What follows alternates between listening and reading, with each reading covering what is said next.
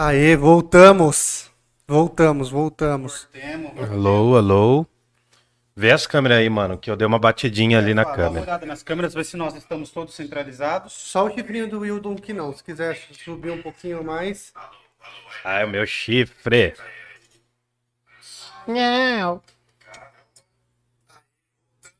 Ó, o Mano Gavião tá aí, ó, Mano Gavião. Colou numa hora que a gente tá passando dificuldade aqui. É. Você vê como que é a vida, né, mano, Gavião? Tá ligado? É, não é fácil. O Gabriel é Corinthians, ele sabe que a vida não é fácil. Aí, ó, agora a galera falando que tá top. Melhorou? Melhorou?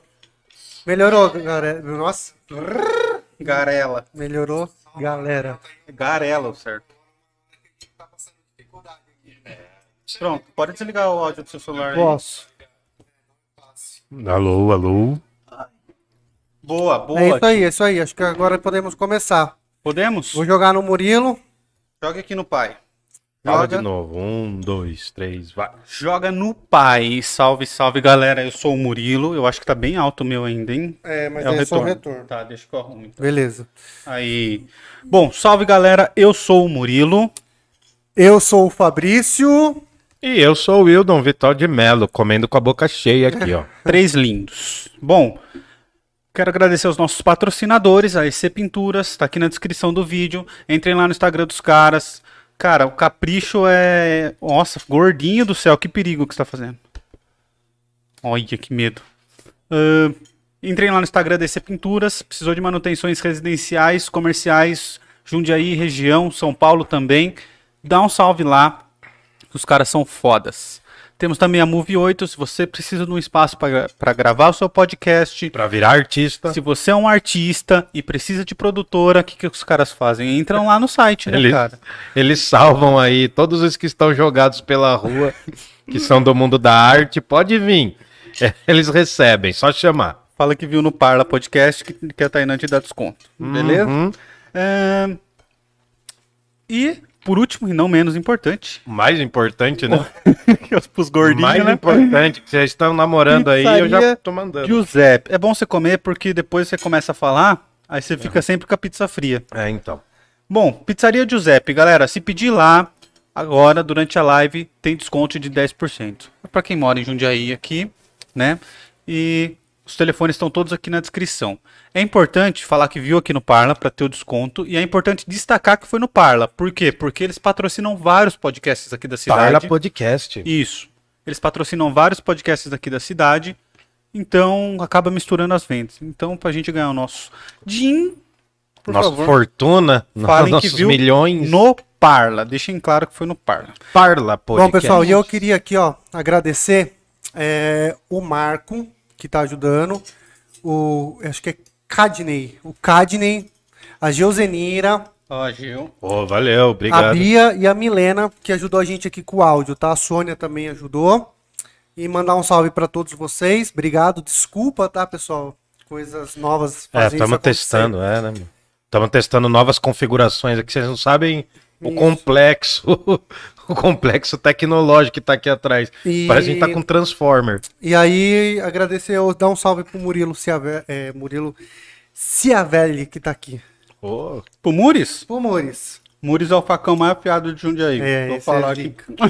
quem que é esse aí? Não Ô, conheço. e o Muris trampa com a Yamaguchi. Eita, mas tá muitas relações Ah, aí, tá, muitas tá. relações. Demorei pra associar. Legal. É que é difícil, né? É que é difícil, né? Não é todo mundo que conhece aí. Então é isso, cara. A gente começou falando, semana retrasada, do, do início da Idade Média, né? A gente saiu do Sim. mundo antigo, né? Estudamos os filósofos do mundo antigo. Oh, caralho. Os, fi- os filósofos no mundo antigo e entramos na Idade Média. Isso. Agora, não conseguimos concluir, só para dar uma Não, variada. a gente nunca vai concluir, mano. Esse é o curso mais inconclusível. Não existe conclusão de curso no Parla. Mas é esse. É o inconclusivo eterno. A filosofia é isso, né, cara? O dia Sim. que você concluir é porque você errou. Perdeu a graça. É. Perdeu a graça. Então, cara, é o melhor curso do Brasil. E sabe por que é o melhor? Porque é de graça. É Também. verdade. E por ser de graça, você não tem direito de reclamar. É, não, mas você pode ajudar aí o nosso trampo fazendo um Pix, né?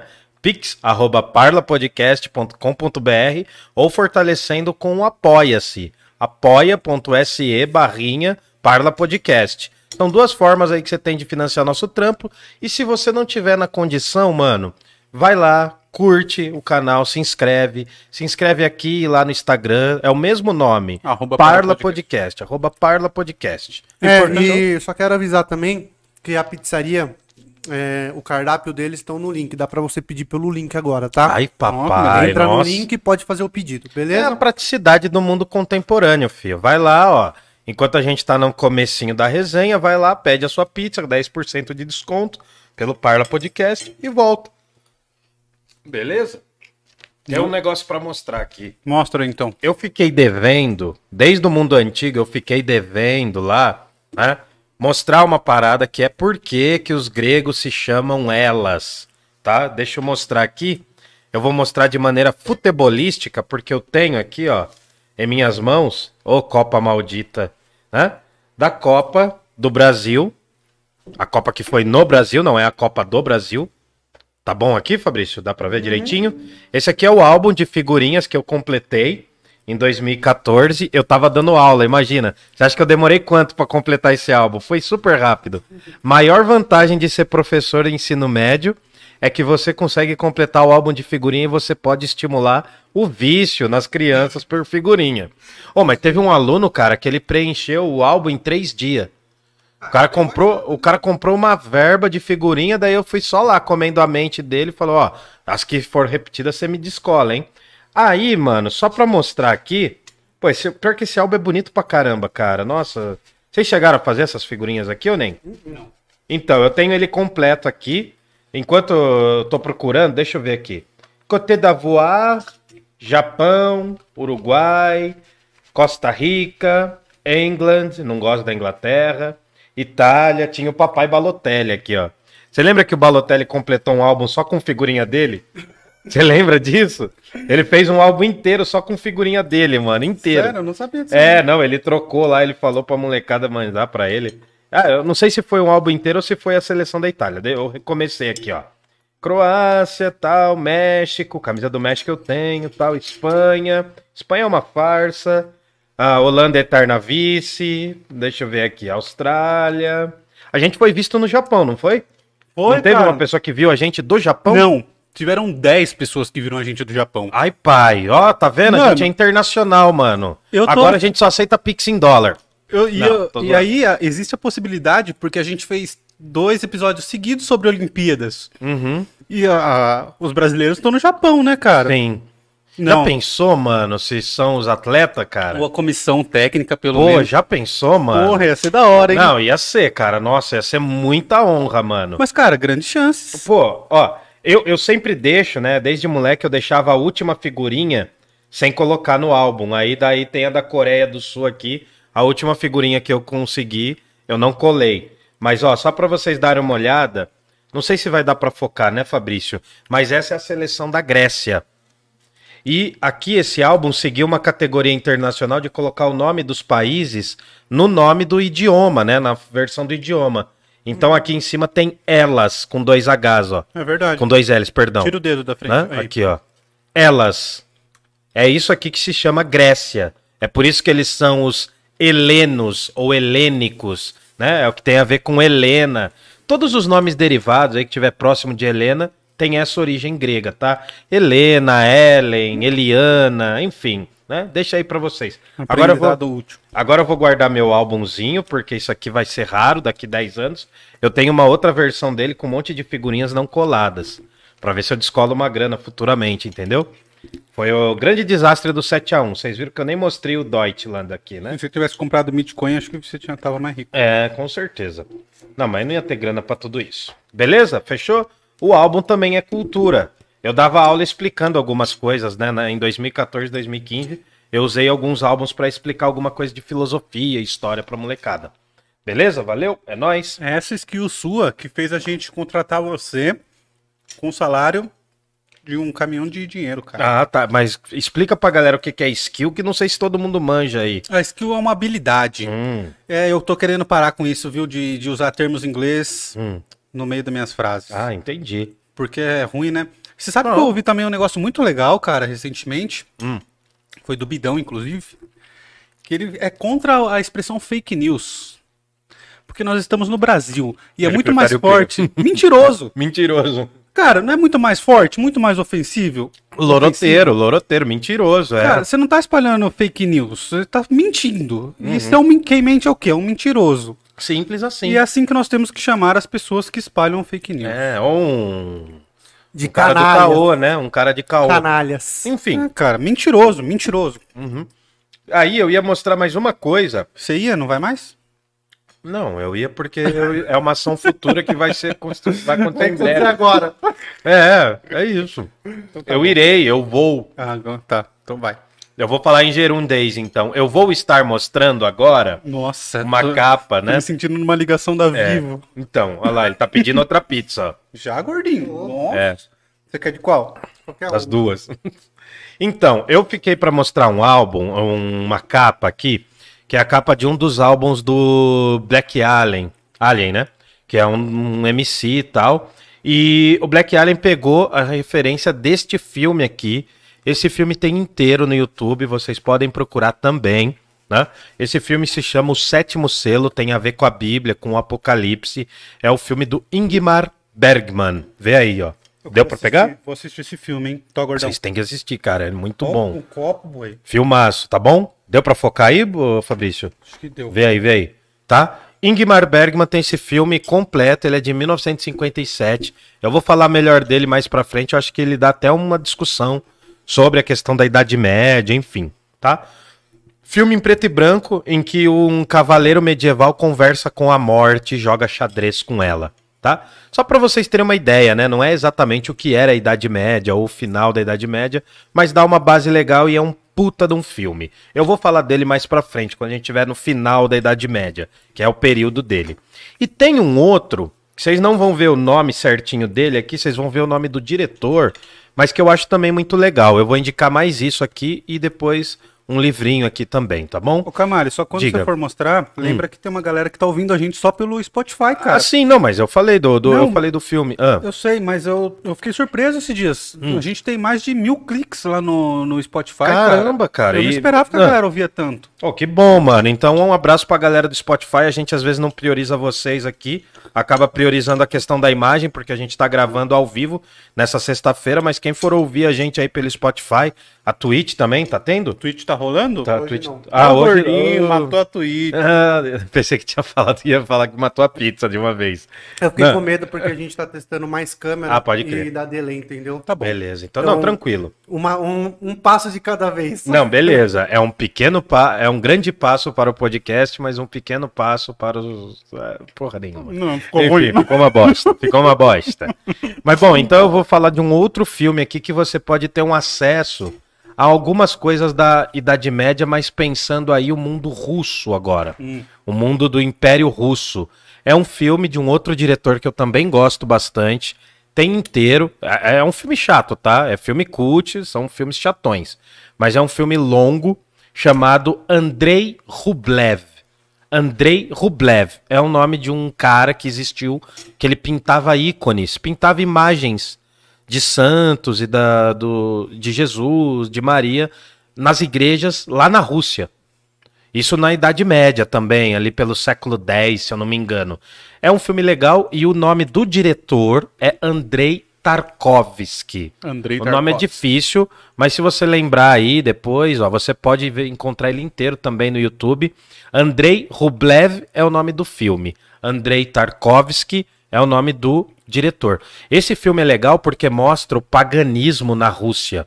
Tem umas imagens meio pagãs na Rússia. Deu pra focar aí? Tá aparecendo? Tá. Então, beleza. Então fica com essa dica também, né? Andrei Tarkovsky, um diretor, um puta de um diretor russo, bom Opa. pra caramba. Buzinou de novo, mano.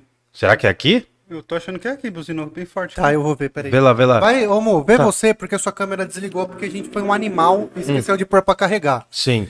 Então, É. enquanto ele dá uma carguinha lá, ô Wildon, antes de você. é, você quer concluir? Pode concluir. Não, beleza. É, só pra dizer então que o que acontece é que essa, esse filme tá inteiro também no YouTube. Se você tiver paciência, ele tem mais de duas horas. Filme cult russo aí que mostra um pouco de uma Rússia agrária, né? No final, no meio da Idade Média tal. E É, é bem bacana, porque no final tem uma cena ferrada que eles vão construir um sino e o diretor de cinema mostra a produção desse sino de igreja. É bem legal, pra entender um pouco o que é a Idade Média no mundo russo, tá? É bem legal mesmo. E por fim, última dica, como a gente está entrando na Idade Média, e a Idade Média ela não é somente a Idade Média cristã. A Idade Média ela contou com muita contribuição intelectual do islamismo, se a gente for pensar, todo o continente europeu, o Oriente, o norte da África, e também ela contou muito com a contribuição da, da filosofia e dos pensadores judeus, né? Os pensadores de origem judaica. Então eu vou deixar uma última dica aqui, só para vocês irem, irem pegando as referências. Esse livro se chama O Islamismo Explicado às Crianças. O Islamismo Explicado às Crianças. É da editora Unesp, tá bom? Indico muitos livros dessa editora, recomendo pra caramba. O nome do, diretor, o nome do autor do livro é Tahar Ben Relion, ou Gelion. Eu não sei pronunciar porque eu não falo árabe, tá bom? Mas ó, o islamismo. falar russo. Você viu esse mesmo? Sim. O islamismo explicado às crianças, ó. Tá bom? Leiam esse livro porque ele é muito didático, ele é muito básico, explica até pra gente quebrar algumas formas de preconceito. Nas próximas conversas eu vou ler ele inteiro de novo, vou reler, né? Eu vou reler, eu vou reler esse livro porque para falar algumas coisas sobre o Islã. Ele é uma visão de um, é, de um cristão falando do Islã? Não, cara, é, é- Ô, professor, só antes de a gente ir, chegou uma pergunta pode para chamar você. de Hildon, ah, Dig. É, o Cadney mandou Hum. um superchat pra gente, 6,47. Ó, beleza. Mandou Muito assim, obrigado, ó, irmão. Muito obrigado. Valeu. Queria ouvir, é, queria ouvir a visão do camaleão albino sobre uma das maiores incógnitas e uma clássica pergunta da filosofia. Ai, meu Deus do céu, vai me ferrar, hein? Não sei, não Por muito. que há algo em vez de nada?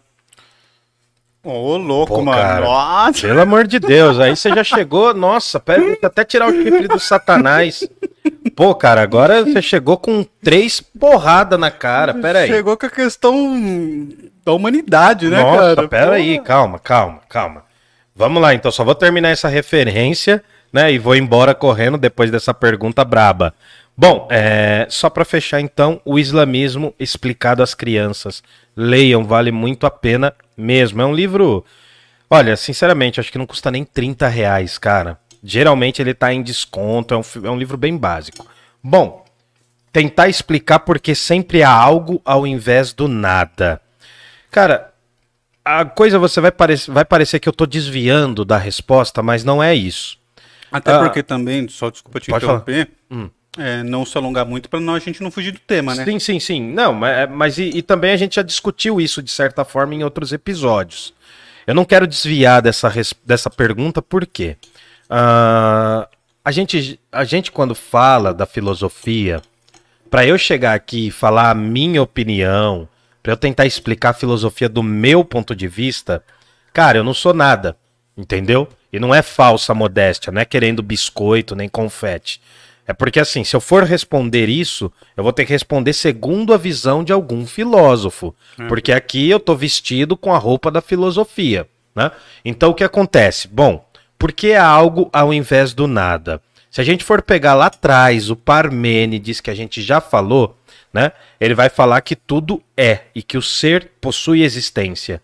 E o Parmênides também, um filósofo pré-socrático, ele vai responder o quê? Né, se você perguntasse para ele, ou eu dando voz para ele, que há uma relação entre o que existe e o que é pensado. É por isso que a gente não consegue não pensar, né? Todo esforço para não pensar já é um pensamento. Não tem como a gente esvaziar. Esse Parmênides ele considerava filosoficamente, né, que pelo fato da gente pensar algo ou sempre pensar algo, o nada é impossível de ser definido. Então eu te indico, primeiro, vai lá no episódio dos pré-socráticos, eu não sei se você viu, vai lá no episódio dos pré-socráticos e pega na hora que eu falei do Parmênides de Eleia, que ele vai falar que o ser é e tudo que existe existe. Parece muito óbvio, mas não é, tá bom? Então eu falo disso lá. Se você for pegar um outro pensador, Platão, já, já tô acabando, é só para dar uma resumida. pode- Se você for pegar um outro pensador, que vai ser o Platão, ele também vai entrar nessa discussão, porque a coisa existe. O que é aquilo que é? O que é? Você fez uma pergunta que resume a epistemologia e a ontologia, o estudo do ser das coisas. Porque as coisas existem e o que faz as coisas existirem. Agora, se a gente for chegar na Idade Média, eu ainda não falei, mas vou falar em breve. A gente vai trazer aqui Santo Agostinho, que faz essa mesma pergunta. Cara, eu tô ansioso. Nossa, cara, Santo Agostinho é difícil, Ele é mano. muito legal, É, cara. a próxima conversa vai ser sobre ele, entrar mesmo. É, é uma discussão difícil, profunda. O Santo Agostinho vai falar e depois o, o Tomás de Aquino vai aprofundar essas questões, falando da existência das coisas, né? Tem uma frase famosa do São Tomás de Aquino que é assim: ex nihilo nihil, né? Do nada, nada é feito. Mas para eu chegar nessa reflexão, eu vou ter que falar primeiro do Santo Agostinho, depois eu vou falar das universidades, depois eu vou falar do São Tomás de Aquino, tá bom? Eu não tô querendo desviar, eu tô tentando responder aqui de uma forma que você pegue. Agora, para fechar, se você quiser entender um pouco disso, pesquisa o seguinte: ato e potência no nosso, nos nossos episódios sobre Aristóteles. Tudo aquilo que está em ato e tudo aquilo que está em potência. Tudo bem? Limpa a cara aí, gordinho. É, e tem que acender a luz ali, não sei, né? Não, É, enfim. Ah, não, é que eu tô falando ali, eu tô imaginando a luz ali acesa ou não. Pronto. Beleza? Então, então assim, as maiores reflexões sobre aquilo que existe e que não existe, você vai encontrar em ontologia. Você pode ir para o Parmênides, discussão entre Parmênides e Heráclito, você pode ir para o Platão, você pode ir para o Aristóteles, e aí, depois que você tiver dado uma olhada nessa galera toda, eu vou te aconselhar a estudar Heidegger. Martin Heidegger. É um filósofo alemão do século XX. Esse vai fundir a cuca, porque ele faz o estudo do ente. Né? Não é o estudo doente, é o estudo do ente. Está separado. Aquilo que é. Ente é o ser das coisas. Bom, é mais ou menos isso para a gente tentar resolver. René Descartes reflete sobre isso, a gente vai trazer essa discussão. Ah, o Immanuel Kant reflete sobre isso. O Arthur Schopenhauer, as filosofias budistas vão refletir sobre isso também, tá? Mas assim, você simplesmente colocou um dos maiores debates da filosofia em jogo, cara. E eu tava despreparado. Eu tentei te responder aí da melhor forma possível e ficamos assim. Prometo que um dia chega essa resposta, tá? Se você acompanhar a gente, a gente agradece aí o seu super chat, avisando que tem super chat agora, né? É. Pra galera aí favorecer no super, super chat e a gente vai trocando essa ideia. Valeu mesmo. Não vou fugir dessa resposta. A gente vai respondendo isso ao longo dos cursos aqui, tá bom? Da conversa. É isso. Mais alguma dúvida? Ô, eu transpirei, cara, não é? Essa Ah, daí mas é. a questão da humanidade Pô, também, né, é cara? profunda. Porque existimos. Bom, Camales, então a gente estava lá semana passada, vimos a parte 1, Semana retrasada. semana retrasada, aí paramos para fazer para falar de Olimpíadas e agora vamos retornar à parte 2. Uhum. Eu não lembro exatamente onde a gente parou. Eu lembro. Aonde? Não, eu lembro, mas eu vou retomar algumas coisas, mas Tá. já vamos entrando Eu no só- assunto. Tá. Eu só vou pedir também para para releitura, pro, pro, pra lembrança ser breve, pra gente também Tá. não se perder no tempo de novo aqui. Beleza. Estamos na Idade Média. A Idade Média é um período histórico compreendido do século V depois de Cristo ao século XV depois de Cristo. Se você for pegar pelo curso de história, se a gente for levar em conta a disciplina de história, a Idade Média, ela tem mais ou menos esse período. Se você for pegar o curso de filosofia, a Idade Média é um pouquinho maior. E se você for pegar a Idade Média do ponto de vista da Igreja Católica, a Idade Média é um pouco menor. Por quê? Depende muito do método que você estuda. Para o historiador, uma das coisas mais importantes é o fato histórico, o acontecimento. Sim. né? Vamos supor aí que aconteceu algo, esse algo marcou a vida da humanidade, ou marcou um tempo, a mudança de uma época. Então, o historiador ele vai analisar esse acontecimento.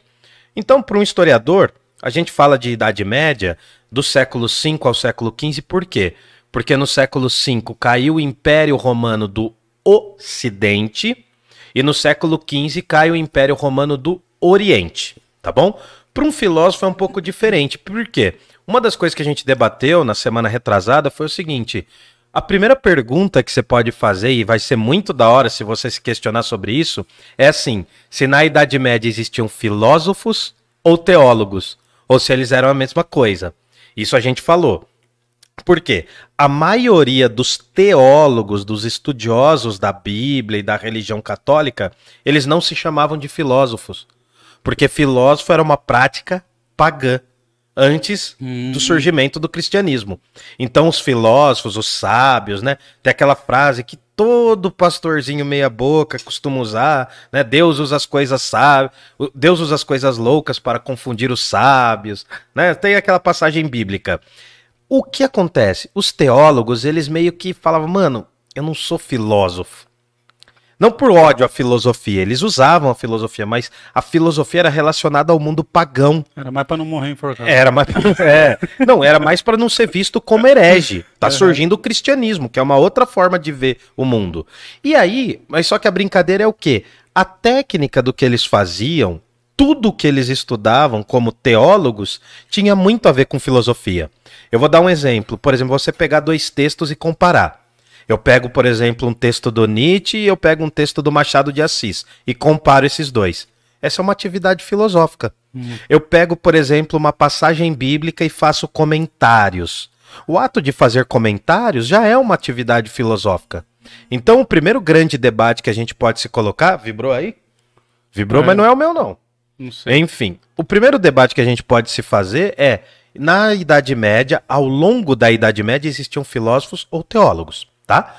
Para o cristianismo, a Idade Média tem aspectos diferentes, porque a gente chama o começo do cristianismo de antiguidade. E isso dá um conflito se você for pensar para os filósofos, porque para a gente da filosofia, a antiguidade é o quê? É a filosofia quase que antes de Cristo. E para o cristianismo, a filosofia da antiguidade, para eles, geralmente é o surgimento da igreja cristã que é onde surge uma coisa chamada patrística. Que a gente falou também, né? Patrística, padre, pater, pai, patriota. Todas essas palavras vêm de pater, que significa pai, né? Paternal. Todas essas palavras têm uma origem. O primeiro grande movimento da filosofia medieval é o movimento da patrística, que é um, é um grupo de filósofos, que não é um grupo, Sempre quando eu falar grupo, gente, não pense que todo mundo era amigo, ia pro bar, trocava ideia. Primeiro, porque nem todos viveram na mesma época. Uhum. E segundo, porque o que, que acontece? Esses caras, eles vão refletir ao longo do tempo. Então, eu quero que vocês entendam que as ideias vivem. As ideias continuam existindo. Mesmo que eu morra, se eu sou um filósofo da Idade Média, eu vou escrever algo e pelos séculos essa, essa coisa vai sobreviver, ou não, tá bom? Então é, é mais ou menos isso que eu queria situar. E óbvio, quando a gente fala de Idade Média, a nossa cabeça já brilha falando assim, né? Ah, eu sei o que é Idade Média, é a época das trevas. Ah, eu sei o que é Idade Média, todo mundo era cristão. Ah, eu sei o que é Idade Média. Calma. Tinha dragão. É, tinha dragão, tinha o Senhor dos Anéis, tinha o Games, eu não sei pronunciar, gente. Game of Thrones. Games of Thrones. Não, né? também não sei. Enfim, só, só o tinha o Games of Thrones lá, né? A galera tudo brigando pra sentar num, num... Estamos no Brasil, é, é a, Guerra, Guerra dos do Trono. Guerra do Trono. É mais ou menos igual a política brasileira. Tá todo mundo brigando de tempos em tempos para assumir o poder. Né? Ah, mas a política substitui a guerra, né? É, é uma forma, né? A, a, a, a política Segundo Maquiavel, é uma forma de refinamento da guerra. É uma forma de você refinar a guerra, né? O debate, o diálogo é uma forma de você brigar. Você refina a briga, a treta, a porrada. Enfim, então o que acontece? A gente está falando de cristianismo, galera. Cristianismo é o quê? Teologia, estudo da divindade, teocentrismo, Deus no centro da parada. A galera acreditava que a Terra era plana, e que o Sol ficava ali girando em torno. A gente já falou dessas coisas lá no episódio do Aristóteles te, é, terraplanista. Então, galera, a gente tá falando aqui não é por desdém. Não é porque oh, a gente já sabe tudo. Não. É porque todas essas coisas a gente já vem falando também. Tá? Uhum. Então, assim, pra gente entrar agora pra valer na Idade Média, a primeira coisa que eu quero falar, e agora já chega as novidades. É, Vocês lembram de uma palavra? Eu gosto muito dessa palavra. Quando os gregos odiavam um povo que não aprendia grego, como eles chamavam essa galera? Você lembra? É, bárbaros. Bárbaros. Bárbaros. Por quê? Se eu sou um estrangeiro, chego na Grécia Antiga e falo grego. Eu sou um xenós. Eu sou um estrangeiro. Um cara que veio de outro lugar, não vou ter direitos políticos, posso ser rico, posso ser poderoso. Eu não sou grego, não tenho direitos políticos. E daí que vem a palavra xen- xenofobia. Xenofobia, também, é né? aí que é que o vem, ódio né? ao, ao estrangeiro. Só que na Grécia Antiga, o xenós, ele não tinha cargos políticos, mas ele podia viver de forma rica. Se ele fosse um poderoso, ou se ele fosse um escravo, ele poderia viver ali. Né? O xenós extremamente poderoso pode viver ali no mundo grego, não tem problema nenhum. Aristóteles é um xenós, é um estrangeiro, é alguém que vem de fora. Muitos filósofos eram considerados xenós, tá bom? E aí, só que assim, os gregos tinham uma outra palavra para quem eles não gostavam mesmo. E aí os gregos eram extremamente preconceituosos, óbvio. Eles chamavam de barbarós. O xenós é o indivíduo que não é grego, mas fala grego, tá no rolê, tá no fluxo, pode ficar ali. Agora o barbarós era aquele povo ou aqueles povos, aqueles indivíduos que eram incapazes, na visão de um grego, de falar grego. Principalmente os germânicos. Já existiam comunidades germânicas no mundo antigo. E esses caras não falavam grego. Essa palavra barbarós, ela tem três sentidos. E vocês vão entender porque a gente está entrando na Idade Média. O primeiro sentido de barbarós, muitos acreditam que vem de barba, por eles serem barbudos. Mas Sempre peraí. imaginei isso também. É, então, mas os gregos também eram barbudos. Aliás, na Grécia Antiga, ter a barba grande era sinal de liberdade. Porque quase todos os escravizados, eles perdiam a barba. Não eram todos que podiam ter a barba tão grande. Aí a gente já pensa nos filósofos, né, que eram barbudões, tal, Pra pagar de sábio, né, pagar de inteligente e pra preservar a pele de bebê deles. É que aumenta muito a concentração ter barba. É, né, você fica assim, né? Ó, a minha tá pequena, cara. Eu podei aqui, a minha inteligência foi diminuída. Sansão. É, é, um Sansão albino, né? Um Sansão albino. boa, boa. A segunda definição de barbarós é daí que vem a palavra balbuciar, quem não consegue falar direito. É isso, exato. Quando a criança, né, quando a criança é criança, tá aprendendo a falar, ela não fala, né? Quando a- os seus filhos aí falaram a primeira vez mamãe, eles não falaram mamãe nem papai. Eles balbuciaram, eles imitaram, eles mimeticamente, essa palavra é importante, também é grega, eles fizeram uma mímese. Eles copiaram o jeito que você falava. Então, como saiu o som, é falar, mas não é. Por quê? Ele não tá com consciência de que aquilo é aquilo. Tanto que a criança, quando ela começa a falar, geralmente ela relaciona como? O que, que é o cachorro? Ela não fala cachorro. Au, au. Ela fala uau uau. Então, essa relação de sons começa a entrar no universo da criança, ela vai percebendo. Os gregos diziam que os bárbaros eram incapazes de falar grego, né? Que era um idioma muito sonoro, muito bonito. Então os gregos diziam que os bárbaros balbuciavam o próprio idioma. Não, não dava para entender. E aí tem o terceiro significado, que é o mais importante. Só pra fazer uma analogia, Diga, faça. daria pra fazer uma analogia com o mundo moderno, Hum. de, por exemplo, o gringo europeu, o gringo americano, ele é o xenós. O boliviano, o cubano, ele seria um bárbaro. Puta que pariu, mano. Que da hora essa relação. Por que isso é da hora? Quando o brasileiro vê que o gringo é alemão, Adora. ah, aí é imigrante, aí é- ele veio visitar o país. Agora quando vê que é boliviano, fala, não é pobre, veio roubar meu trabalho. Exatamente. Isso tá na mentalidade do Brasil, né, cara? A gente Tá acha, muito, velho. por exemplo, o pessoal não respeita haitiano como respeita. Se, se for um bandido norte-americano e se for uma pessoa de bem haitiana, eu acho que o bandido é mais respeitado. Porque é gringo, porque fala inglês, né? A gente tem essa, essa coisa. Mas é, é uma boa referência. O estrangeiro que vem aqui e a gente considera porque ele é branco, porque ele é melhor, porque ele é mais top, a gente chamaria ele de xenós. E o estrangeiro que a gente odeia, que às vezes tá muito mais perto, né? A. Bolívia tá do lado. São muito mais parecidos com nós. Não, com- e tem muito mais a ver com a gente, com a nossa sociedade, do que os caras. A gente chama de, de refugiado, né? Aí seria o bárbaro, exatamente. Cara, uma ótima reflexão, eu concordo plenamente. Muito né? obrigado. Não, não, fo- foi, foda. Então o que que acontece? Aproveita que é raro. Aproveita que não é todo dia que ele comeu, né? Ele tá, ele tá jantado. A pizzaria Giuseppe faz isso com a gente. Então, é, né? Tem poder de inteligência essa pizza. Compre agora. Aí o que que acontece, mano? A terceira definição é a mais complexa, só que você vai entender o sentido que ela tem.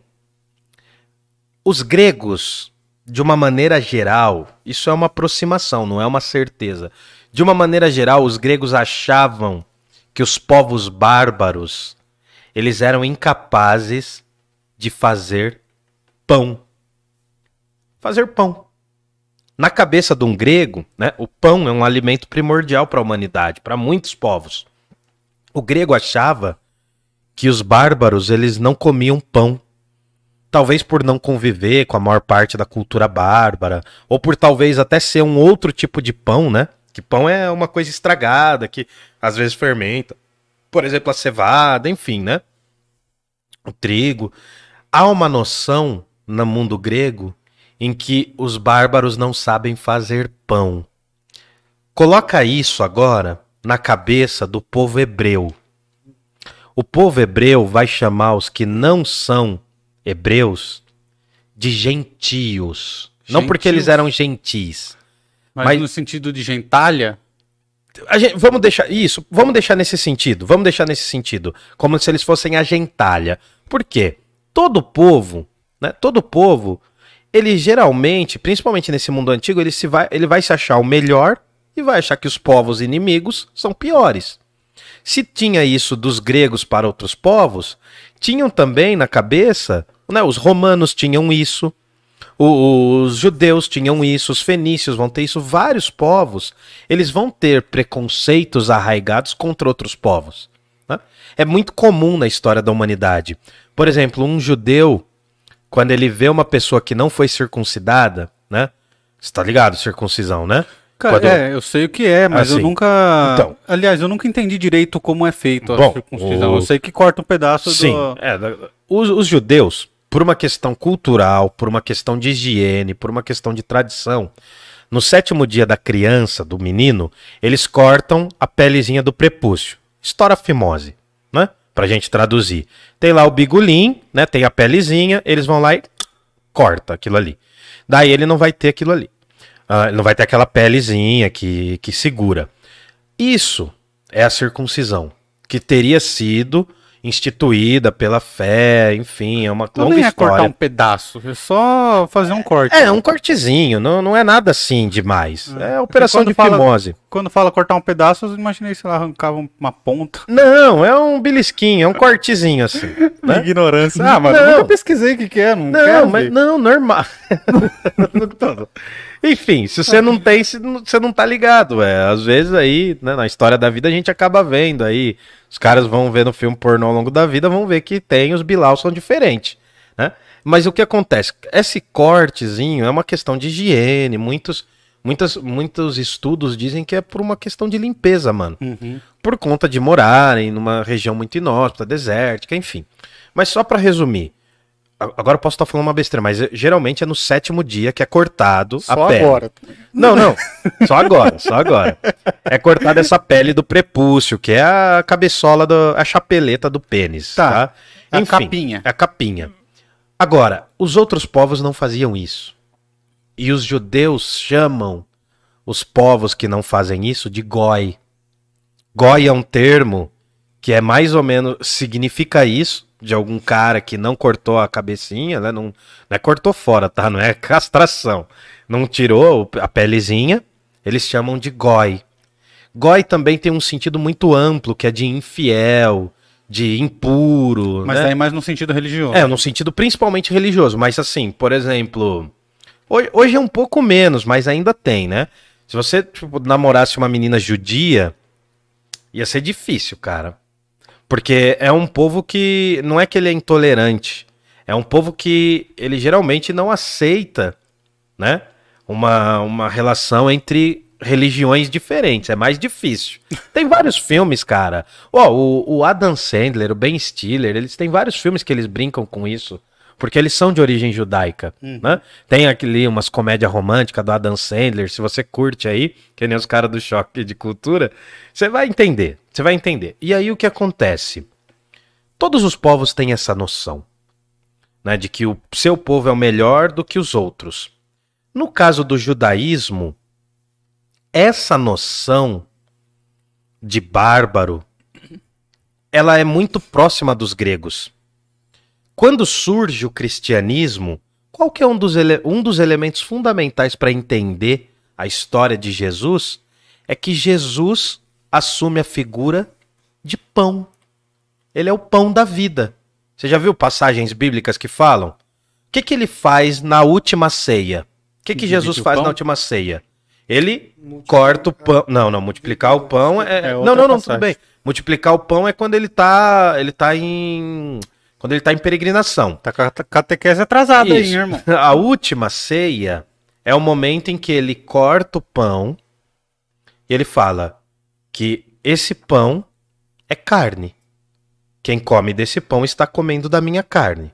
É o momento também que ele pega o vinho e quem bebe desse vinho está bebendo do meu sangue. Esses dois acontecimentos na cabeça de um cristão se chama transubstanciação. Eles acreditam, cristão católico, eles têm que acreditar, né? Que o pão vira carne e, os, e, a- e o vinho vira sangue. Tá bom? O que, que eu tô querendo dizer? O mundo grego dizia que os bárbaros não comiam pão. Quando o cristianismo chega no Novo Testamento, uma forma de cristianizar os outros povos era dizer assim: ó, vocês não são bárbaro. É que vocês ainda não conhecem o pão da vida, que é Jesus. Você Pegou ou ficou muito complexo? Não, é. Entendi. Vamos entendi, brisar. Não. Você entendeu? Porque assim, o, o Jesus vira um- uma representação de o pão. Por quê? Lembra que eu falei nas as duas semanas atrás, eu li uma passagem bíblica que era, era assim: Não sois grego nem judeu. Não sois disso, não sois homem. Todos são católicos.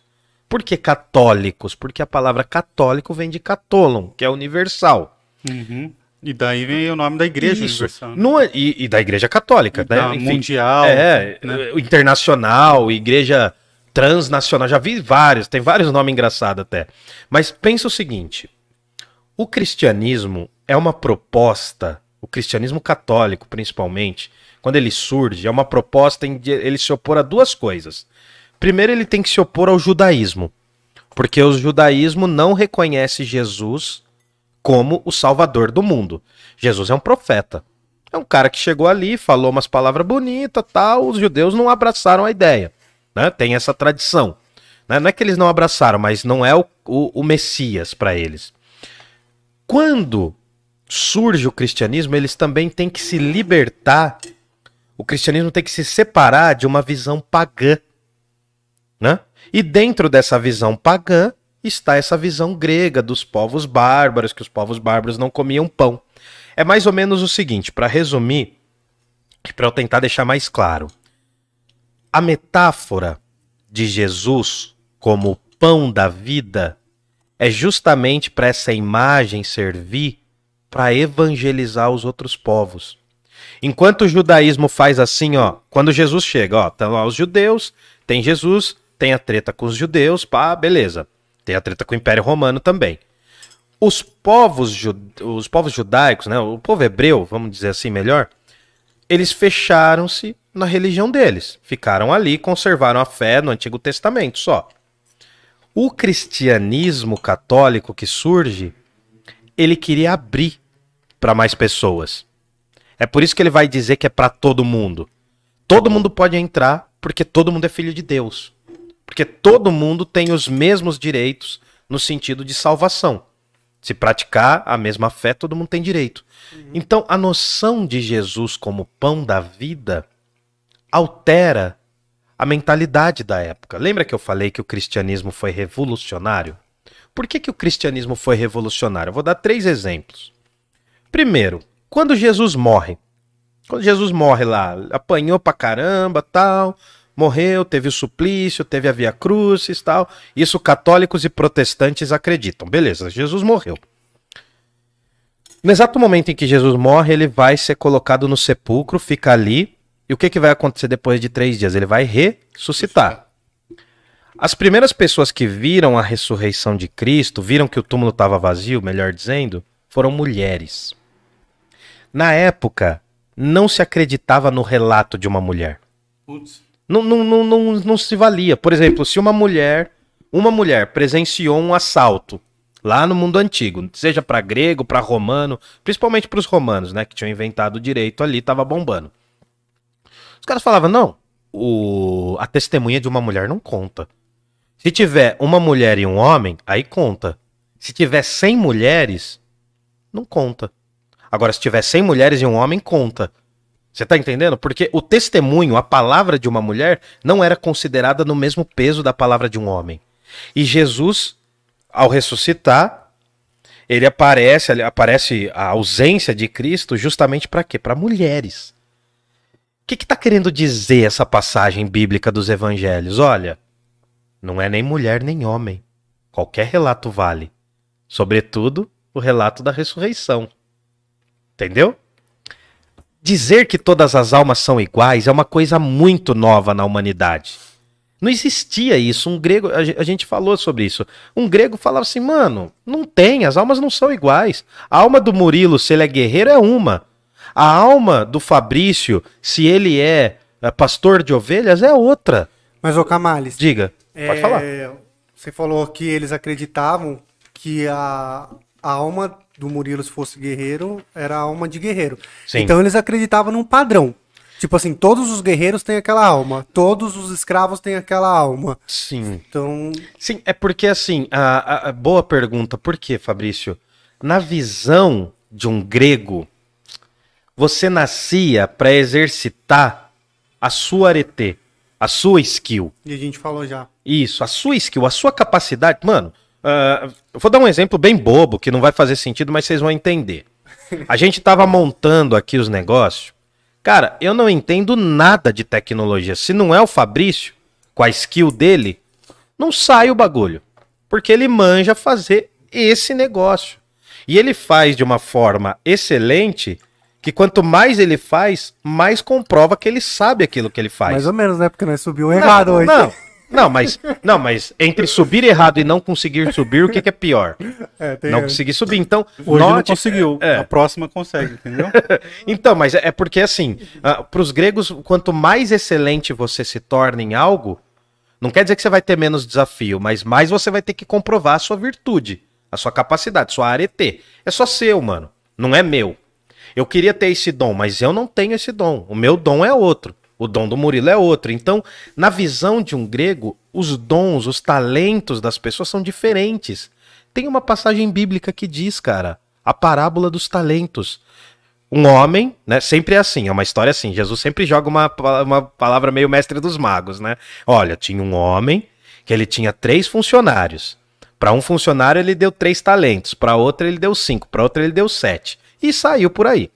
Quando ele voltou, ele foi ver o que, que os caras tinham feito com esses talentos, né? É mais ou menos assim, deu três reais para um, cinco para outro e sete para outro. O que, que cada um conseguiu fazer? Ah, o de três, pô, ele deu um trampo lá, ele conseguiu fazer virar seis conto. O de cinco conseguiu fazer virar dez. O de sete ficou com cagaço e falou, mano, eu vou guardar só pra mim, pra não ter problema.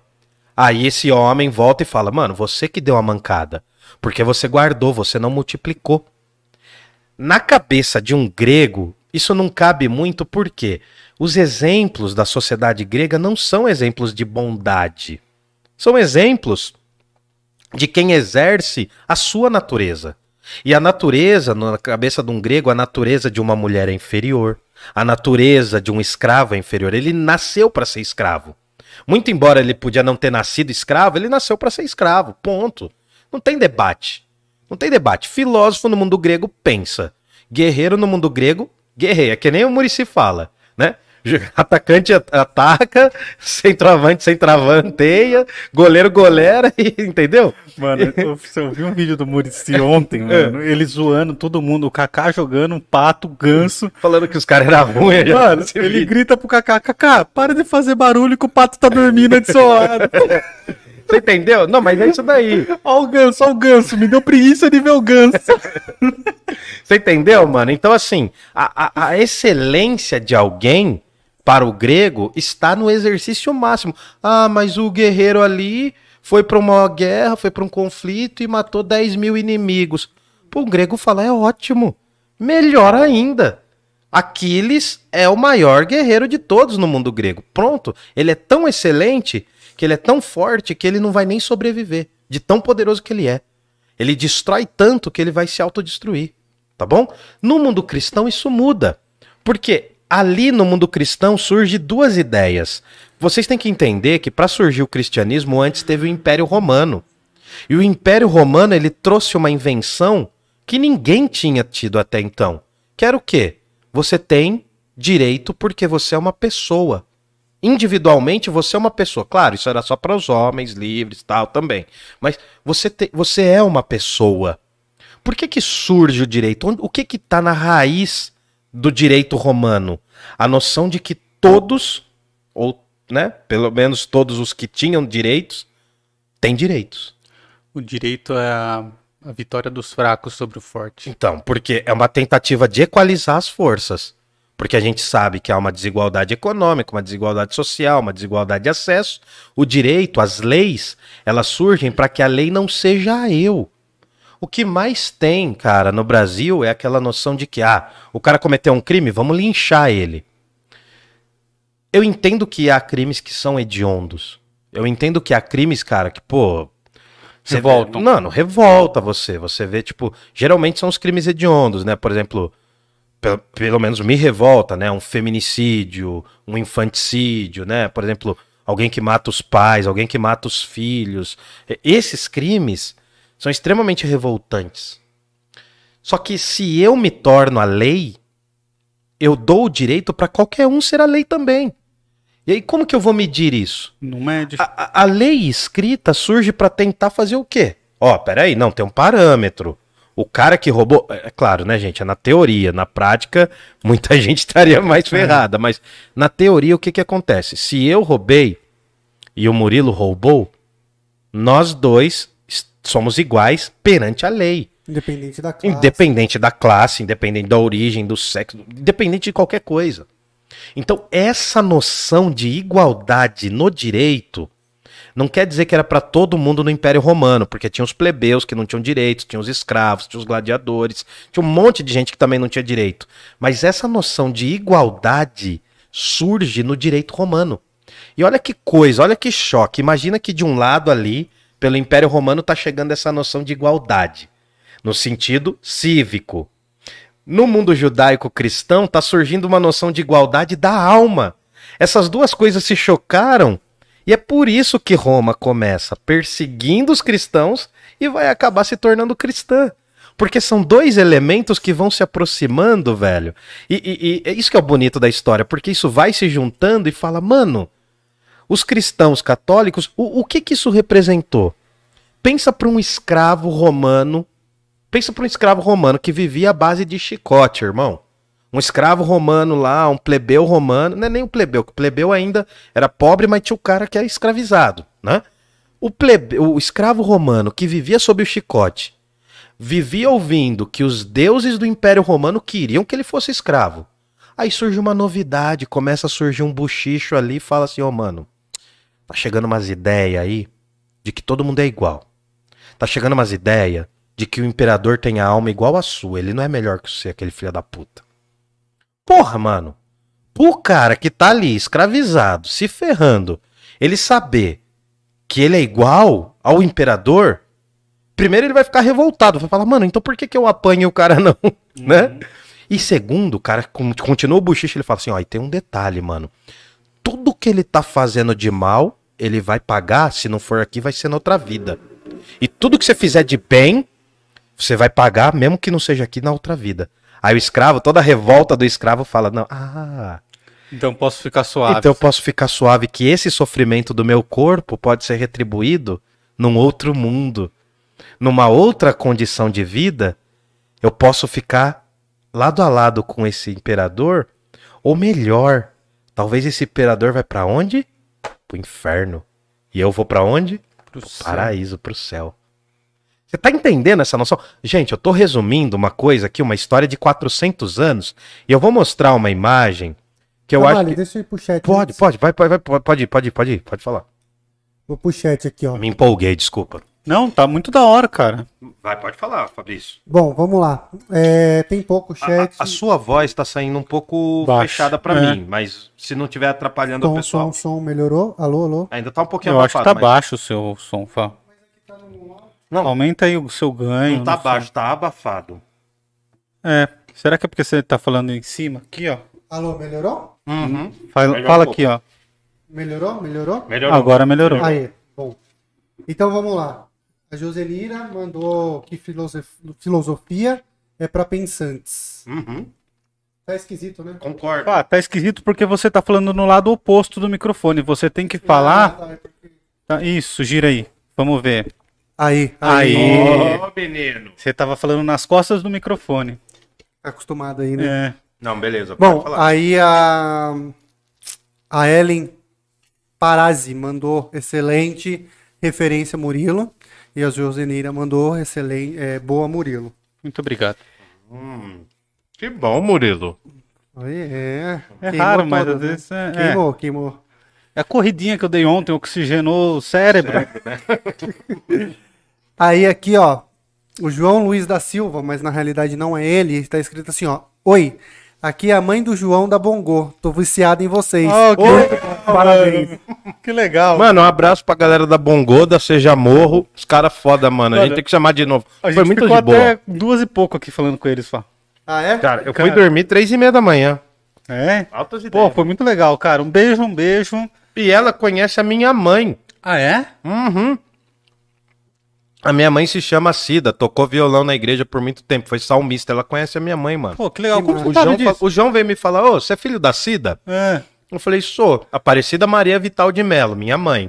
Daí ela falou: mano, minha mãe conhece a sua mãe. Eu falei: Pô, ah, que legal, Deve ser cara. da igreja, porque minha mãe cantou muitos anos na igreja, né? Muito um dia legal. a gente ainda vai trazer as nossas mães e pais aqui pra fazer um, um especial. Daí eu vou trazer meus pais com os violões deles. Quem sabe um dia dos pais, não, não é que o dia dos pais não vai. É, não vai dar. Meu pai tá viajando, meu pai tá no Rio. É. Mas... Mas a gente pensa alguma coisa. Demorou. Um especial de fim de ano. E a é avó, a avó tá aqui, ó, toda moderna. Isaura Esquiassi. Salve, salve, beijos. Nossa, não, mandando malandrona. Um É. beijo, vovó. Beijo, vó. É isso, pessoal. E aqui, ó, minha chefe comentou, mandou WhatsApp aqui pra mim. Pô, que legal. Ela falando assim, Tá ó. demitido. Tá demitido. Falou. Fica andando com esses malucos. Ela falou assim, ó, pra- ela falou, multiplica o pão, Fabrício. Errou. Eu não entendi, verdade. Não, é porque vocês tinham falado que o último milagre tinha sido a multiplicação dos pães. Ah, tá, tá. E o lance não é, eu tava falando da última ceia. Errou, errou. É isso, galera. Beleza? Foi Pode legal. ir? Podemos, você ia mostrar o que aí Uhum. pra gente, mano? Eu vou explicar. Se você viu nossos episódios sobre Platão e você não entendeu o mundo sensível e suprassensível, você vai entender agora. E eu vou explicar isso a partir do cristianismo. E aí a gente já entra na ideia que eu quero passar, que vai ser importante pra semana que vem. Legal. Cara, eu já tô chegando mais da metade aqui. Não sei Pô. se tá Ah, tarde. eu coloquei on na Twitch. Se alguém preferir assistir pela Twitch, tá on lá. Beleza. Eu não sei nem mexer, mas tudo bem. Ah, eu não sei se vai dar pra focar aí. Eu vou mostrar. Só, só, ah, antes de você começar, Hum. eu quero só lembrar pra galera, se inscreve aí no canal.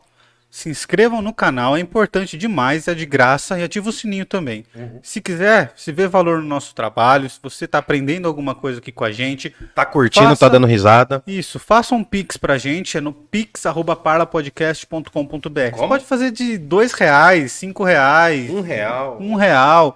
Você pode fazer o valor que você quiser. É uma consideração aqui com a gente e a gente adora todo tipo de reconhecimento pelo nosso trabalho, cara. Não é Sim. nem pela grana de coração. Não, é Sim, porque a gente tá investindo. É, né? só complementar também, pessoal. Tem o chat aí, podem com- é, fazer pergunta à vontade. é aberto, galera. E tudo mais. A gente, o Wildon tá aqui pra responder, o Murilo também. É, o que eu souber, eu Eu respondo. também, tamo aí.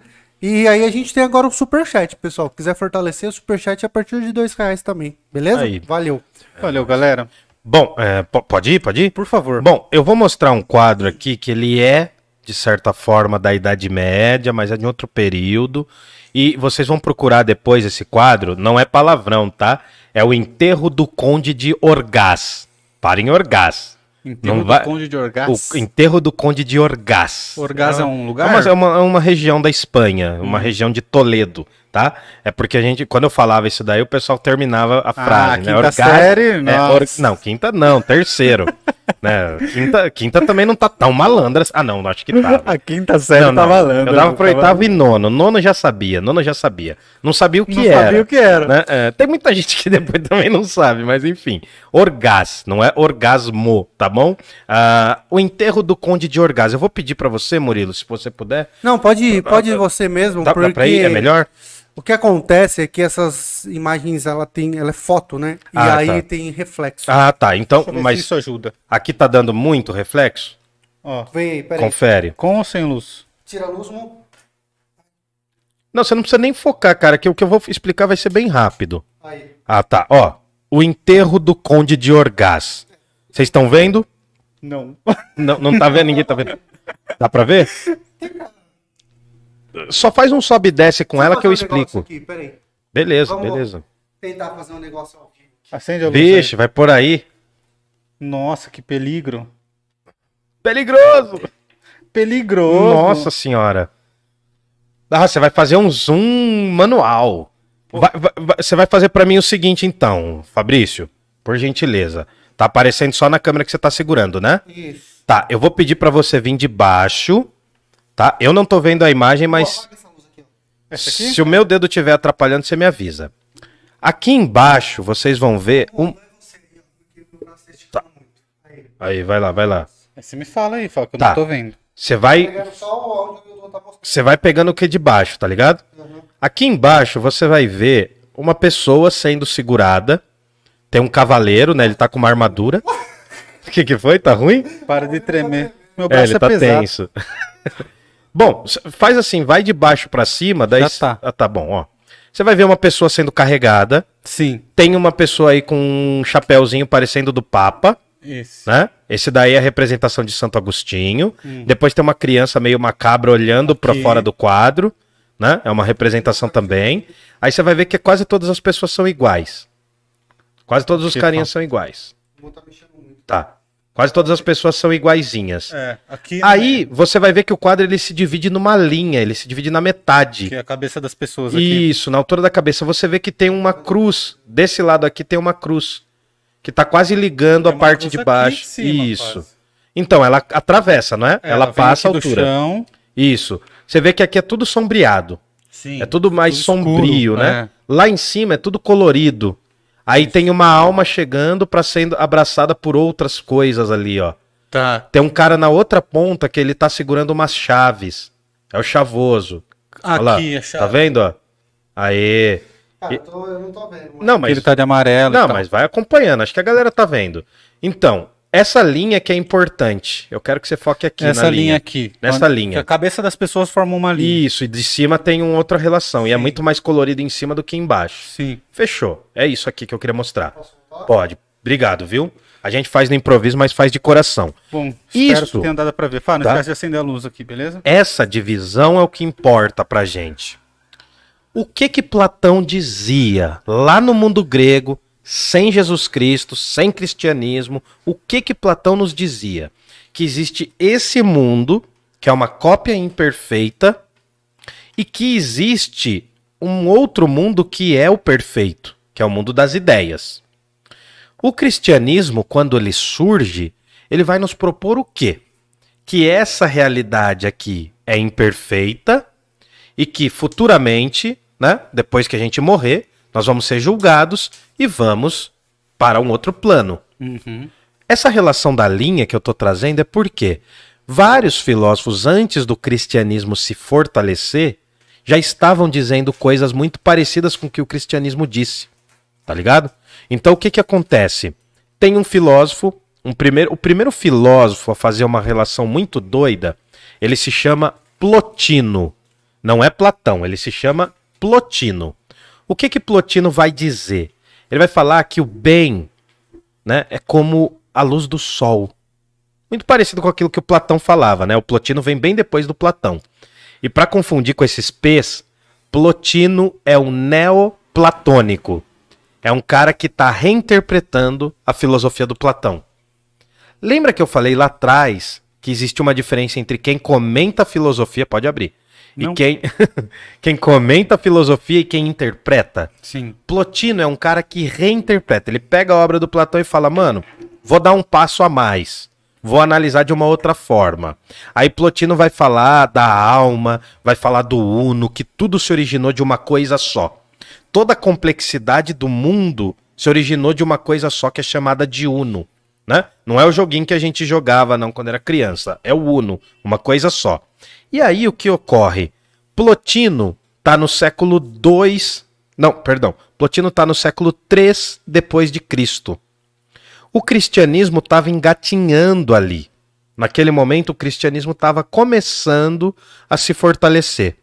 Com o passar dos séculos, um dos pensadores mais importantes, chamado Agostinho de Hipona, ele vai absorver essa mentalidade do Plotino e vai usar isso para explicar a sua teologia. O que está acontecendo agora? Vocês viram que no quadro tem uma divisão entre o mundo, que é esse mundo, e o plano divino. A nossa alma, na visão do cristianismo, ela é imortal. Platão já dizia isso. A nossa alma vai viajar para um outro plano. Platão já dizia isso também. O que Platão não dizia é que o nosso corpo iria ressuscitar. O que Platão não dizia é que no outro plano estava o céu. Por quê? No mundo grego, as divindades e a natureza estavam no mesmo plano. No mundo cristão, a natureza e a divindade estão em planos diferentes. Deus cria o mundo, Deus dá sentido ao mundo. Mas, para esse primeiro cristianismo, é como se Deus não estivesse no mundo. É por isso que os cristãos vão falar: não, Deus não é a natureza. Deus criou a natureza. Uhum. Diferente dos gregos, os gregos falariam assim: não, os deuses, eles são a natureza. Tanto que o primeiro tá? Deus é a terra, né? Com o céu isso, e tem o Cronos, é isso, o tempo. politeísmo. Então, quase todas as culturas eram politeístas. E os deuses eram os próprios, a própria matéria Eles, eles representam, natureza, né? em muitas culturas, inclusive na grega, em determinados momentos, os próprios deuses são os efeitos climáticos. Uhum. É muito doido a gente imaginar isso, cara, porque é, é mais do que ver Pokémon na rua, tá ligado? Não é essa brisa só, é você tá, em- de certa forma, em relação com esses deuses. Eu posso estar falando uma besteira bem Não. grande agora também, Hum. mas ao que me parece, os primeiros registros que se encontram sobre é, tribos e, e comunidades que adoravam algo era Uhum. o Deus Sol. Ah, sim, sim, isso a gente tinha falado. É, o Saúde. Deus Sol é o Obrigado. primeiro Deus que se tem registro, né? Não sei se Não, é- i- isso a gente tinha falado. Não, muitas religiões relacionavam-se com a divindade solar. Porque, mano, é aquilo lá que você tinha falado no outro episódio. Pô, você vê uma bola gigante incandescente que quando tá ela aparecendo, tá tudo tranquilo. Os animais mais perigosos estão afastados, as pessoas conseguem andar. Agora imagina, aquela bola vai e, e desaparece. Aí aparece durante um monte tempo. de outras. Aparecem né? umas bolinhas pequenininhas. Começa assim, né? A humanidade meio que começou e caminhou nesse sentido. E, e o que acontece? O que eu tô querendo mostrar é que o cristianismo ele traz algumas inovações para o pensamento. Primeiro, ó, se você quer entender o surgimento do cristianismo, vai ser difícil, mas pro lado da filosofia, claro, não tô falando pro lado da religião. Mas primeiro cara que você tem que entender é Plotino, que é um filósofo que não vai dar tempo pra gente falar aqui, mas o Plotino, ele é o primeiro a identificar a ideia de que um ser criou tudo. É, mas peraí, as religiões já falavam isso, falavam. Mas eu tô falando da filosofia. E o Plotino não falou de Deus, ele falou de uma coisa chamada o Uno. O Uno, o que dá sentido, o Um. Aquilo que dá sentido pra tudo.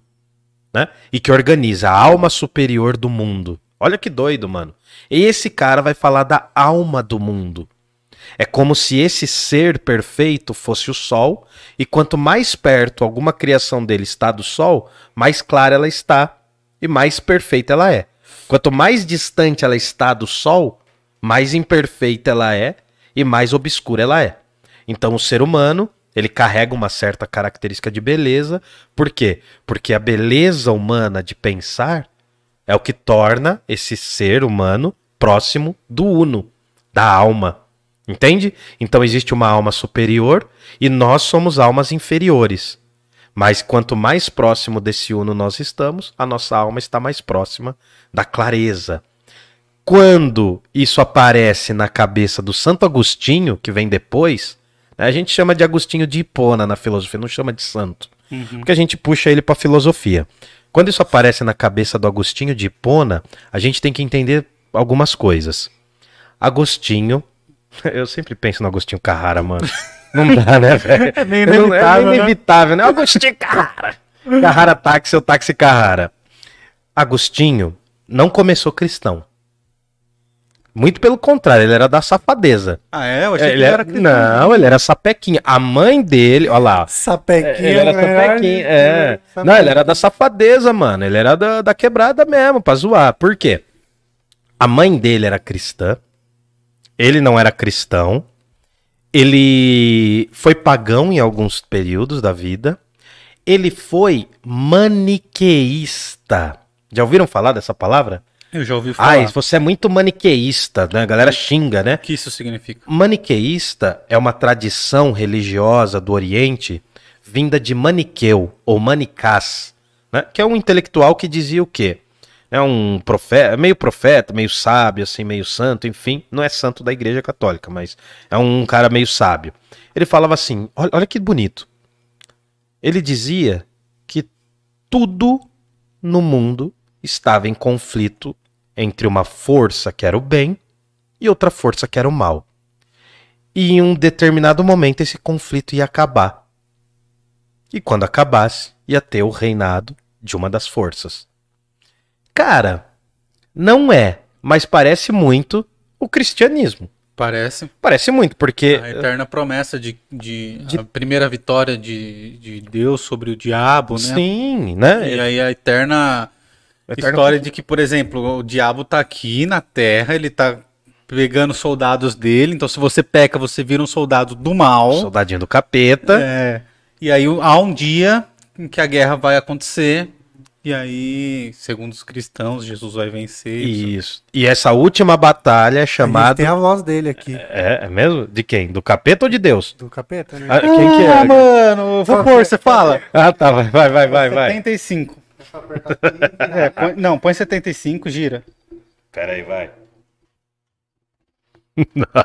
vai, já foi? Calma, boi. Não é, não é pastel, não. Aí você aperta. Agora você tem que aumentar o volume dos vermelhinhos aí. Aumento do Camales aqui. Do Camales é esse. Isso. Aqui. Do Camales é esse aqui, ó. Esse. Aumenta o vermelhinho aqui.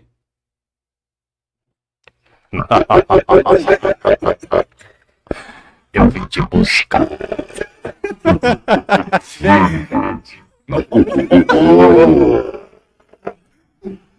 Eu sou aquilo que sou. Eu sou o enviado das trevas. Põe uma aleatória. Eu sou.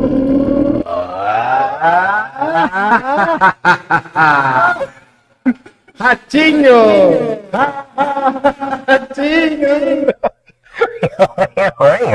Chega. Eu tô bêbado.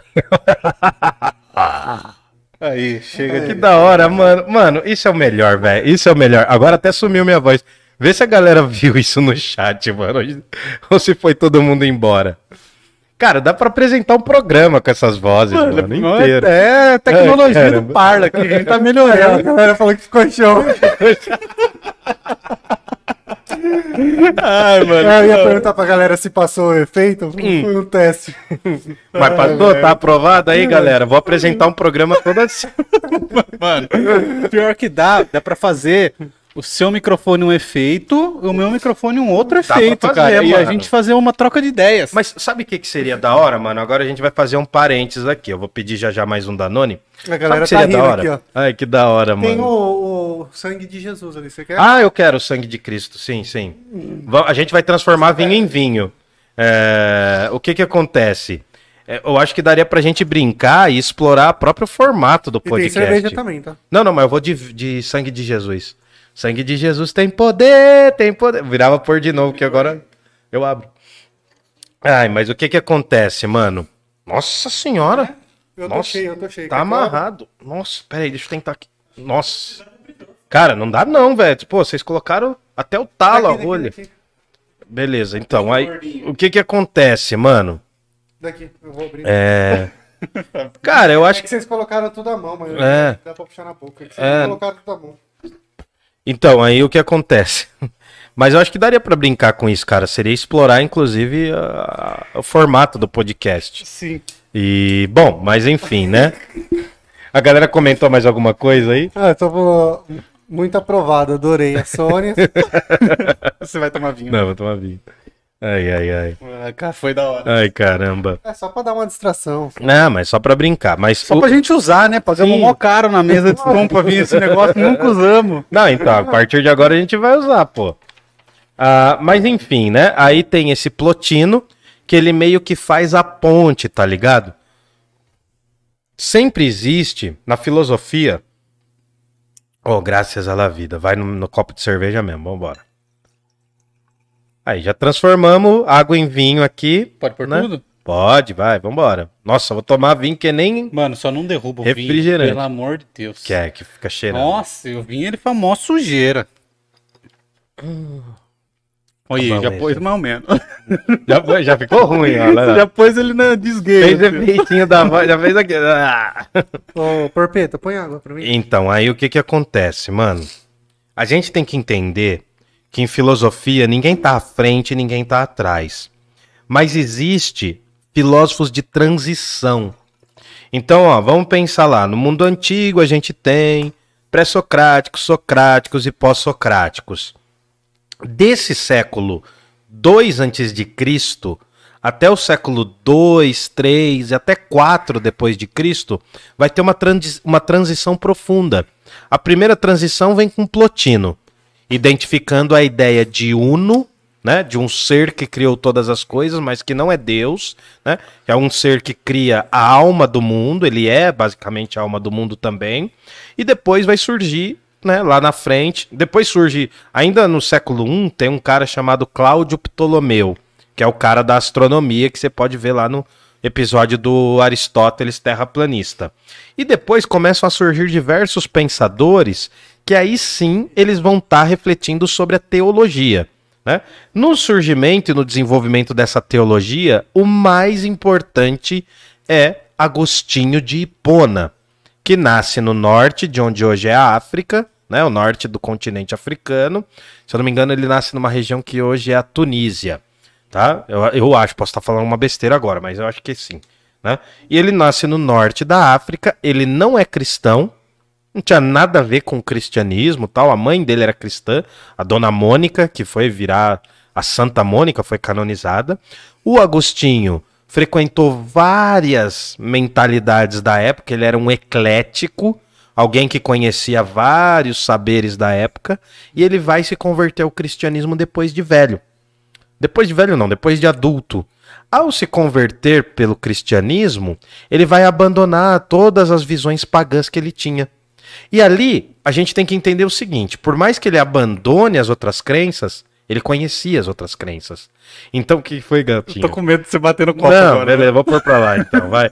Vamos, pôr pra lá, que ele não tá concentrando em mim. Não é que você tá assim, ó. Eu falo, nossa, Não, mas eu agora tô, foi, consci- eu tô agora foi. consciente, eu tô consciente. Eu tô ligado que você tá, mas Bom. é. A gente já viu acontecer. Assim, muitos. Santo Agostinho, Santo Agostinho, ele conhecia o maniqueísmo, e o maniqueísmo é uma visão oriental que considera que existe uma luta entre bem e mal, que são forças idênticas, são divindades idênticas, né?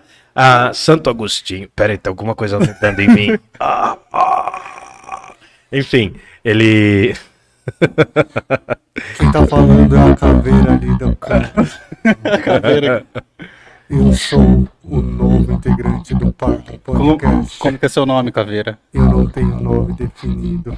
É o Quer mais que, magro. quer que o chat defina? Pode ser. Então tá bom, cara. O chat vai definir seu nome aí. Fica de boa. Você tá bem? Agradeço a todos. Quer dar um recado? Ah, não. Nem pra comprar uma pizza?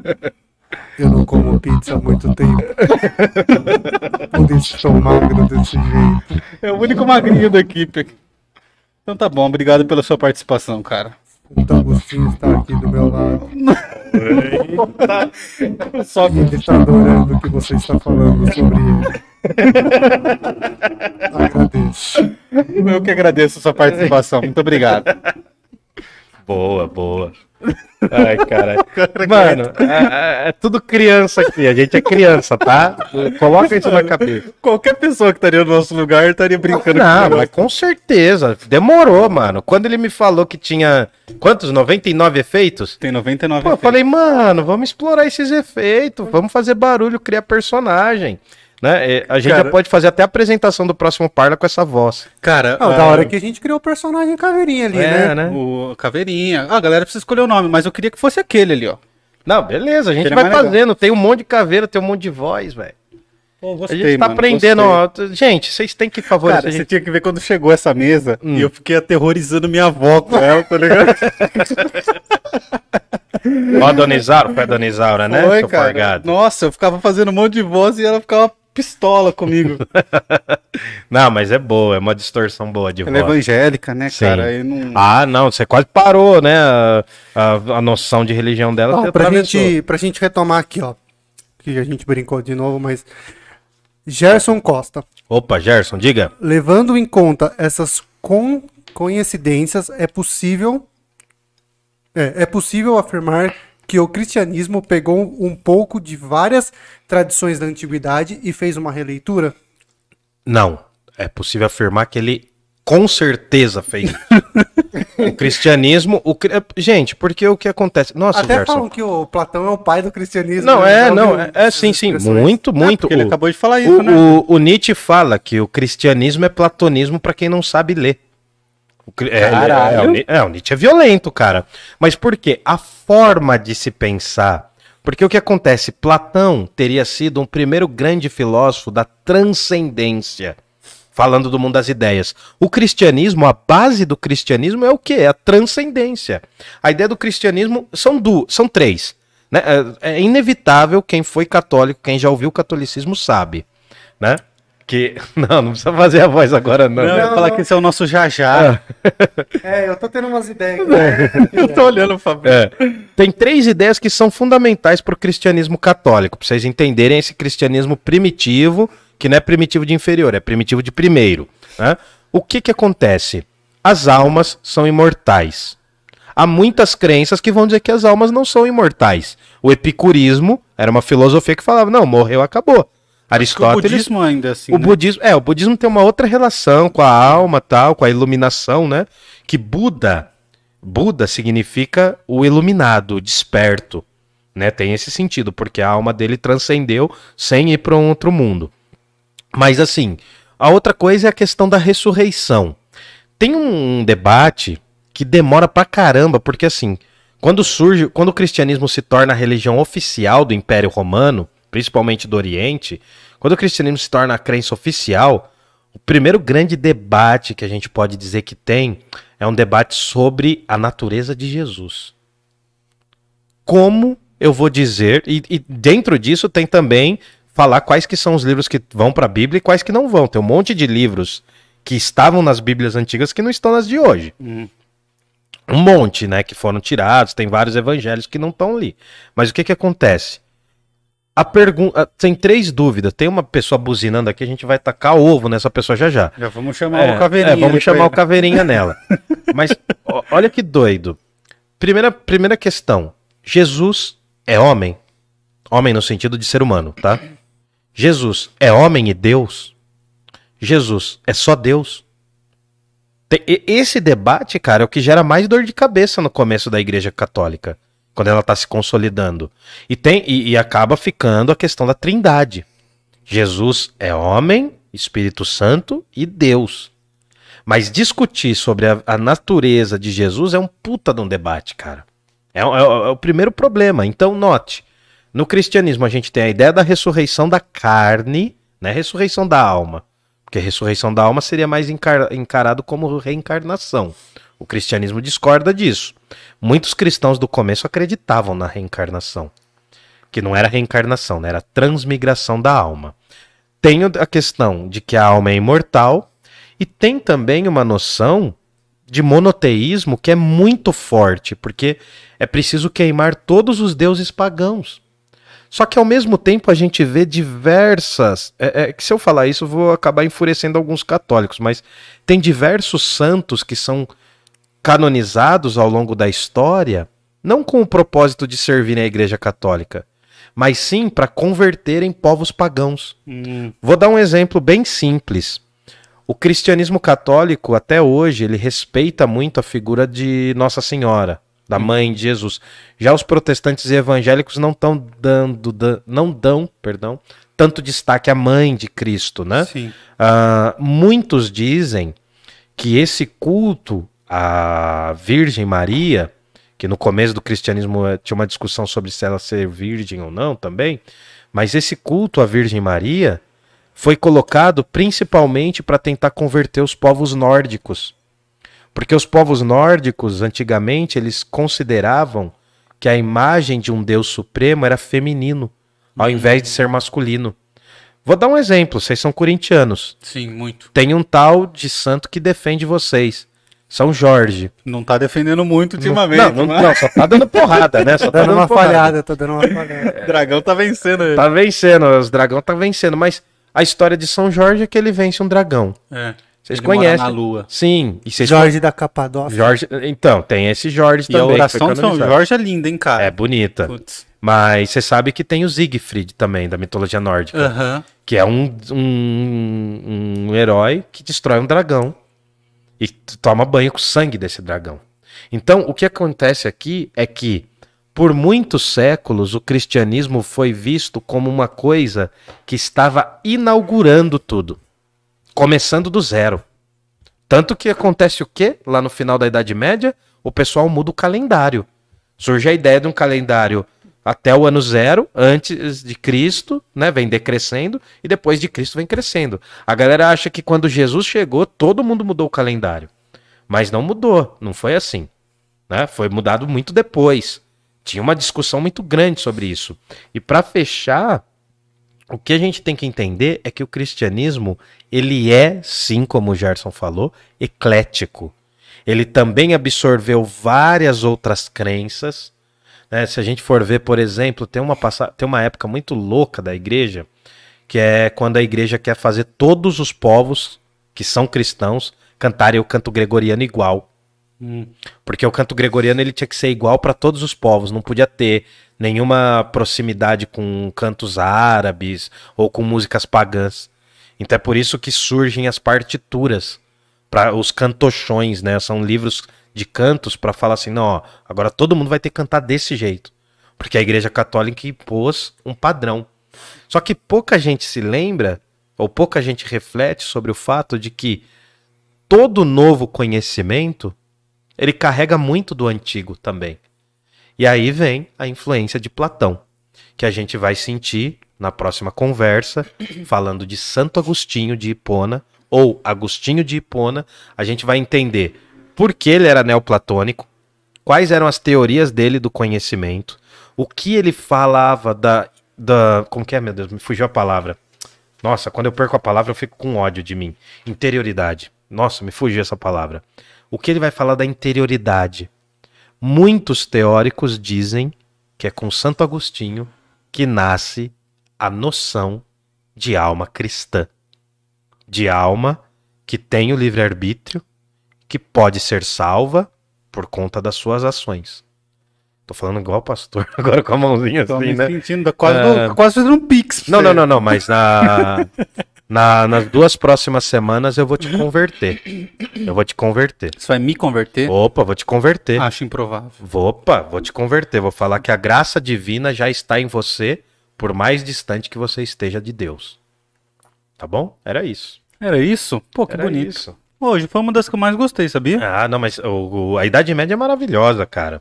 É que a gente erra um monte de coisa nela, mas ela é maravilhosa. Mas era isso. Tem dúvida do chat aí? Pergunta? Chat, chat. Chat, chat. Não, não. Tá tranquilo? Nossa, o pessoal Hoje tá, tá tranquilo. o pessoal tá quietinho, né? Sexta-feira, dia de bebemorar, todo mundo vacinado. Eu vou tomar vacina amanhã. Você vai tomar amanhã? Porra. amanhã. É, corta mais um pedacinho pra mim, Pô, fiote. é uma honra pra mim. Aí você aí É vai, isso, fazendo, né? vai fazendo os agradecimentos. Tá bom, vocês querem mais, eu posso falar. Não, tá bom, Tá bom, tá bom, já é 10 horas. É, a gente já fechou a segunda parte da introdução. Semana que vem a gente começa Começa. com Patrística e Santo Agostinho. A gente vai entender por que, que esse cara é considerado o Maximus Doutore do cristianismo, né? Ele é um doutor da fé, tá bom? Doutor da Venham fé. afiados semana que vem. Venham afiados e eu vou converter o chat inteiro. Será que você vai conseguir fazer isso? Ah, eu vou tentar, hein? Vou Pastor tentar. Camales. É. Cara, e essa caveirinha aqui, você achou? Achei muito da hora, velho. Eu gostei dela também. O chat nem falou o nome integrante. dela. Ninguém falou. A, a Sônia Campos falou, acho que ela quis falar Munha. Munra, Munra é assim. Espíritos e almas do mal, transforma essa forma decadente em burra. Vamos fazer uma enquete no Instagram pra definir meu nome. Eu acho que seria bem legal. Então tá bom, caveirinha. Vou chamar de ser de caveirinha até lá. Podia ser o nome de um filósofo, de um... pode ser. Deixa eu ver, tem carinha de Platão? Não tem carinha de Platão. Tem carinha de... Vamos no Instagram do Parla votar no meu nome. Qual que é o Instagram do Parla? Arroba Parla Podcast. Tá bom. Eu tenho mil faces Mil faces? e também tenho mil vozes. Mil vozes? Deixa eu ver outra voz sua. Não, agora que desagradável que isso é.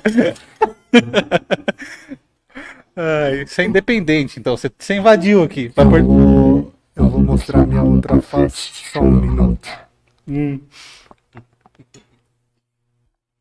A caveirinha ali tá bombando, ela tá começando a ser modificada. Nossa senhora. Estilo praiano agora.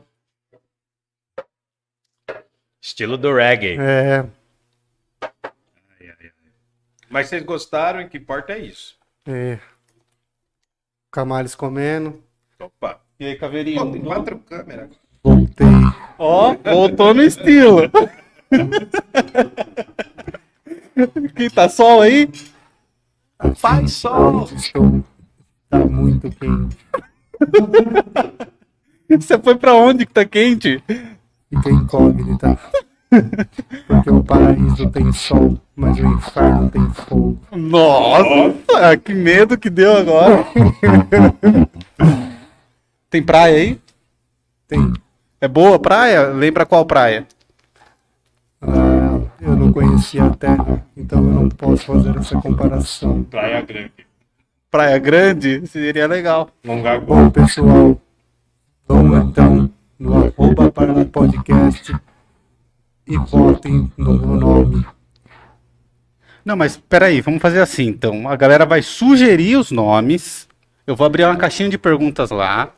Aí a gente vai escolher aqui as- os quatro melhores nomes entre nós três. E aí a gente faz uma enquete pra galera votar entre os quatro melhores. Pode ser, Caveirinha? Pode. Então tá bom. É isso. Vamos encerrar então? Boa noite a todos. Boa noite.